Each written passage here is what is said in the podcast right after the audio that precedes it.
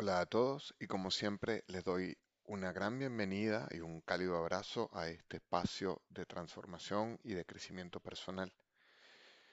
Hoy quiero hablarles sobre un tema que he estado viendo permanentemente en las consultas con mis pacientes y en el espacio personal de mucha gente allegada y tiene que ver con la soledad en tiempos de confinamiento.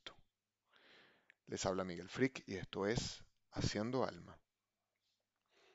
Es importante entender que la soledad se puede definir desde distintos espacios emocionales y desde, desde, las distintas vivencias que estamos teniendo en estos duros momentos de confinamiento y de cuarentena, mientras el COVID-19 sigue haciendo estragos en el mundo entero. La soledad la podemos eh, percibir desde distintos aspectos dependiendo de cómo está la relación con nosotros mismos. Si nosotros tenemos una relación eh, apropiada, trabajada, cultivada con nuestra, con nuestra individualidad, con nuestro propio ser, es posible que sintamos que la soledad es un espacio necesario para hacer conexión personal, para profundizar en mis necesidades y para tener un contacto, un diálogo interior rico, eh, transformador, eh, edificante. Eh, y ese espacio de soledad, desde esa, desde esa solvencia emocional que nos hemos proporcionado, eh, es un espacio que no solamente deseamos, sino que además buscamos en nuestra cotidianidad. Pero por otro lado, y es evidentemente el, esa la sensación que mucha gente tiene cuando no tiene una, una buena relación consigo mismo, cuando se consigue en espacios de soledad y en espacios de confinamiento, con un montón de temas sin resolver, que la soledad comienza a tener una lectura distinta en nuestra psique, en nuestra interioridad. Entonces, esta soledad se convierte en una sensación de desolación, en una, eh, en una sensación de desesperanza, en una sensación de que las cosas eh, son muy difíciles de afrontar. Y aquí podríamos tener una diversidad de situaciones que estamos eh, viviendo. La primera es evidentemente la sensación de estar físicamente solos porque no hay nadie conmigo en el espacio en el que estoy viviendo en esta época de confinamiento. Esto es, me tocó vivir la cuarentena en soledad. Me tocó vivir la cuarentena sin compañía. Eh, por diversas razones, porque eh, eh, estoy en una relación inapropiada con mi familia, porque estoy en una relación inapropiada con mi pareja y entonces en este momento estaba separado del resto del mundo y me está tocando confrontar la cuarentena en una inmensa sensación de no estar bien ni conmigo ni con el mundo. Ahí entonces, evidentemente, comienzo a tener sensaciones encontradas de dificultad, de, complicación, porque no soporto las cuatro paredes en donde estoy encerrado y la relación que tengo con ellas. No consigo que nada de lo que hago eh, sea edificante para mí, ni consigo que eso me inspire en seguir adelante. La otra sensación probablemente peor que esta, es que me encuentro acompañado, que estoy con mi familia o con otras personas que forman parte de mi cotidianidad, pero siento que esas personas no me acompañan. Es decir, estoy acompañado, pero me siento completamente solo. Siento que no puedo hacer conexión emocional con esas otras personas que están compartiendo conmigo este espacio de cuarentena. En cualquiera de los dos casos, la sensación de no soportar el encierro, de no soportar lo que estoy viviendo junto con otros o en soledad, es terrible. Y es un gran indicador de todo el trabajo emocional que me queda por hacer de aquí en adelante para cultivar la única relación que seguramente voy a tener por el resto de mi vida, la relación conmigo mismo. No estoy queriendo decir que las relaciones que tengo con otras personas no puedan ser duraderas. No estoy queriendo decir tampoco que las relaciones con otras personas no se puedan cultivar apropiadamente. pero en la medida y solo en la medida en que cultivo la relación conmigo, puedo asegurarme mejores relaciones con otros. En la medida en que he solventado los problemas que tengo interiormente, entonces puedo solventar también las relaciones que tengo con otros. Y este, creo yo, es un gran trabajo que nos queda por delante en este espacio de cuarentena que aún tenemos. ¿Qué tengo que trabajar en mi relación conmigo? ¿Cuáles son los grandes temas que tengo pendientes en mi individualidad?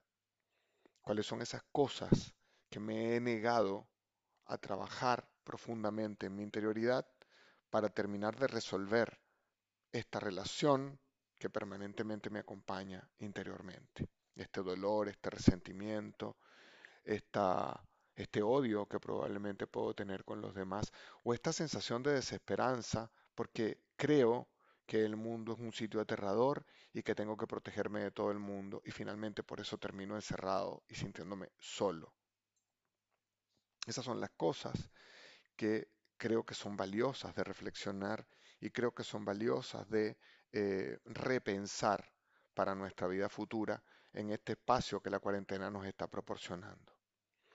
Entonces, en la medida en que voy clarificando cuáles son mis relaciones con los otros, en la medida en que voy clarificando cuáles son las cosas que tengo pendientes en mi vida personal, en esa medida me voy logrando acercar a mí, si lo hago sin miedo, si lo hago con honestidad, si soy capaz de eh, confrontarme con todos esos temas pendientes en mi vida que todavía no he logrado trabajar. Algunas precisiones que podemos hacer en relación a este tema mm, de la soledad y en relación a cómo nos está afectando eh, en la cotidianidad eh, y que me parecen importantes que las hagamos son las siguientes. En primer lugar, vivir solo no necesariamente implica soledad. Como he dicho, eh, algunas personas que tienen una relación apropiada consigo mismas, que tomaron la decisión de estar solas porque llegaron a la conclusión de que era lo mejor que podían hacer y porque además disfrutan el espacio eh, de compartir consigo mismas, no necesariamente las están pasando bien. Pero también tenemos que hacer la reflexión de que eh, el hecho de que estemos solos y de que la estemos pasando bien no implica que no querramos en algunos momentos compañía de calidad. Entonces necesitamos establecer estrategias de compañía cotidiana que nos permitan vincularnos con el mundo exterior a través del extenso uso de las eh, redes sociales y el extenso uso de las posibilidades digitales que tenemos hoy en día.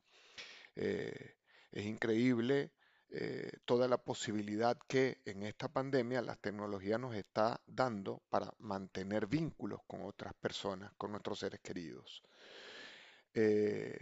De allí, de esa de esa observación que estoy haciendo de que vivir solo no implica soledad, también se desprende otra inmediatamente. Y es que hay personas que están confinadas en familia o con seres queridos que se están sintiendo profundamente solas. Y este es otro indicador, otra llamada a la acción que tenemos. Es una oportunidad de oro para trabajar nuestras relaciones con los seres queridos, con las personas cercanas, las que, con las que nos cuesta mucho vincularnos, porque tenemos una cantidad de problemas de comunicación no resueltos con ellos.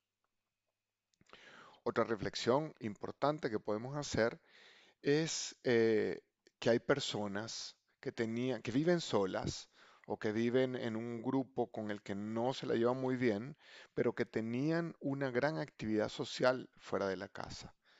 Eh, estas personas definitivamente eh, pueden estarla pasando muy mal porque están acostumbrados a que sus grandes vínculos, sus grandes relaciones y sus grandes momentos de compartir no lo hacen con los seres con los que comparten todos los días un techo, sino que lo hacen fuera de casa, con amigos, con compañeros de trabajo, con compañeros del gimnasio, etcétera, etcétera, que les proporcionan esa compensación por la inapropiada relación que tienen puertas adentro en el hogar.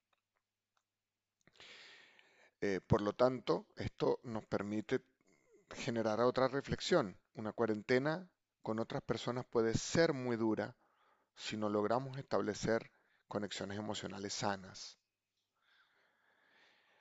Otra observación que podemos hacer es que la habilidad que tengamos en el uso de las nuevas tecnologías resulta muy importante para que nos sintamos más o menos solos en estos momentos. Y en vez de verlo desde el lado negativo, es decir, en vez de verlo desde la posibilidad de, wow, pero es que yo no sé utilizar eh, las aplicaciones de comunicación digitales mm, de las que se disponen hoy en día, veámoslo más bien como un reto. Entendamos que esta es una oportunidad preciosa para acercarnos a la tecnología si no lo hemos hecho y para hacer uso de ella en beneficio de nuestra salud emocional y en beneficio de compañía apropiada. Entonces, vamos a ver algunos, mm, llamémoslo consejos, algunas eh, indicaciones que podríamos tener para enfrentar este periodo de soledad tan difícil. En primer lugar, creo que es necesario establecer una red de apoyo, establecer contactos apropiados con la gente que está a nuestro alrededor, bien sea a nuestro alrededor físico si estamos viviendo con alguien o eh, eh, aquellas personas con las que podamos establecer contactos digitales. Es importante entender qué estoy haciendo mal, preguntarnos qué estoy haciendo mal que nos, que nos impide acercarnos con la gente que amo y con la que comparto eh, un hogar.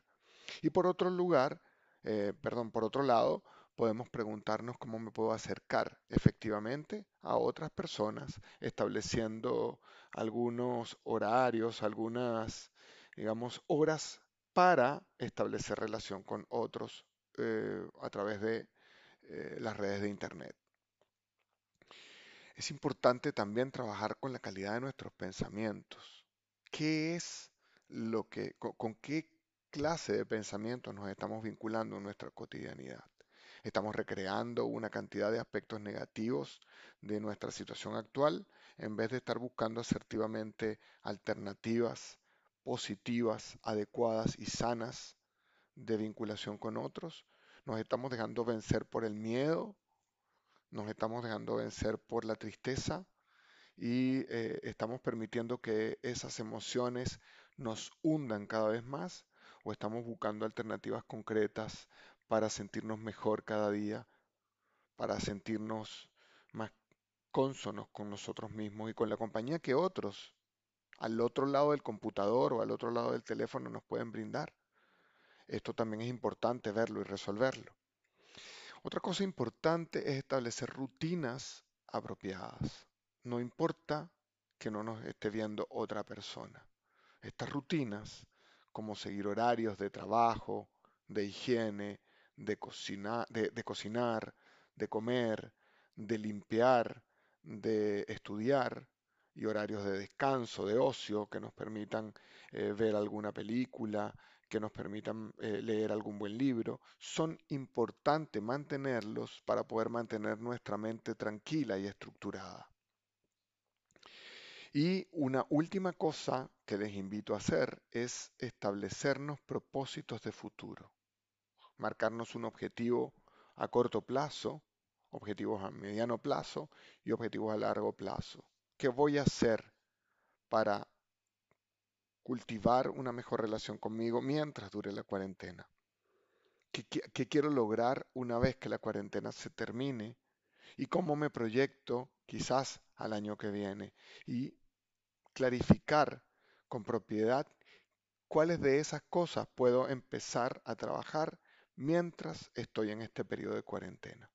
Esto creo que es vital para mantener nuestra sanidad mental y nuestra apropiada relación con nosotros mismos. Gracias a todos por compartir una vez más este espacio que nos permite estar a solas con nosotros mismos y establecer una reflexión sobre la relación que tengo conmigo y con los demás. Por favor, replica esta información, este contenido, para apoyar a muchas personas a las que les pueda ser útil este material. Recuerda que soy Miguel Friki y esto es Haciendo Alma.